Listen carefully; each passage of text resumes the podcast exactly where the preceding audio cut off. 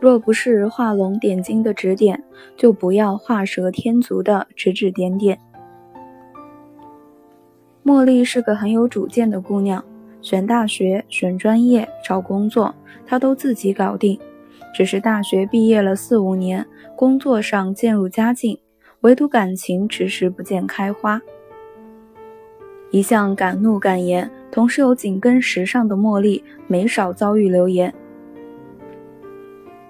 天天打扮的花枝招展的，一看就不是什么正经姑娘。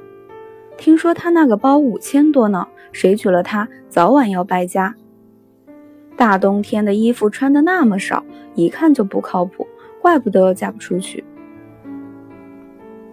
而茉莉一概是白眼相对，不时还会反击一句：“吃你们米了，花你们家银子了，用你们家 WiFi 了。”实际上，茉莉并非嫁不出去，而是不着急嫁。每逢节日，办公室里就她收到的鲜花最多，而她一概是看都不看就直接扔垃圾桶里了。除了工作能力和相貌出色之外，茉莉还很有生活情调。比如，她做的秘制酱牛肉似乎不亚于酒店的大厨，她的素描作品并不会比专业画师逊色。甚至唱歌、插画、茶道，他也很有品味。可以毫不夸张地说，哪个男人能娶到她，都会被众人认为是三生有幸。大约半年前，茉莉嫁了，但除了家人之外，几乎没有人看好这段婚姻，因为在旁人眼中，姿色、眼光都很高的茉莉是一定会嫁入豪门的。可如今却嫁给了一个既买不起房子也买不起车子的人，于是指指点点的声音又出现了。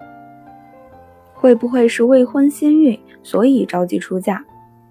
大概是觉得自己年纪太大了吧？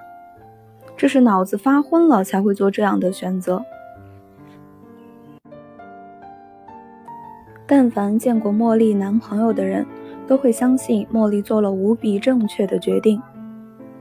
他会开无厘头的玩笑，能放下面子去讨好茉莉，能在她忙得不可开交的时候做一顿烛光晚餐，也能在节假日为她安排一个妥帖的假期。因为有他的存在，茉莉的烦恼能轻松被消化，快乐能被快速放大，每一天都能过得生动。茉莉说：“我给这段感情打一百二十分，那二十分是对他带给我的幸福、成长、事业的感谢。原来爱情不是张嘴就来的海誓山盟，而是体贴入微的立即行动；不是一辈子都用不完的金山银山，而是憨直的用心讨好，倾其所有，只为博尔一笑。”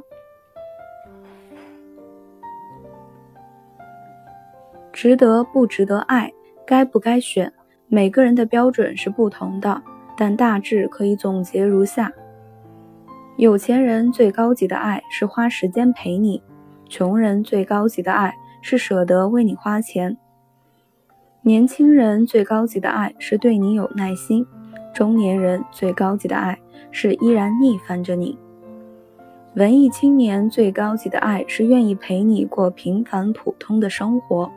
普通人最高级的爱是平淡岁月里突如其来的浪漫。爱情的贵贱其实没什么标准，他愿为你去做那些你喜欢的事情，就弥足珍贵。所以，你真的不要担心谁谁谁的年纪那么大，为什么还嫁不出去？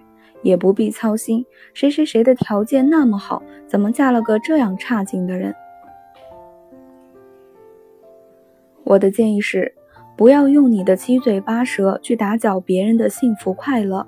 也许在你看来是辛苦的，是错误的，但在别人那里很可能是甘之如饴，是幸福绵长。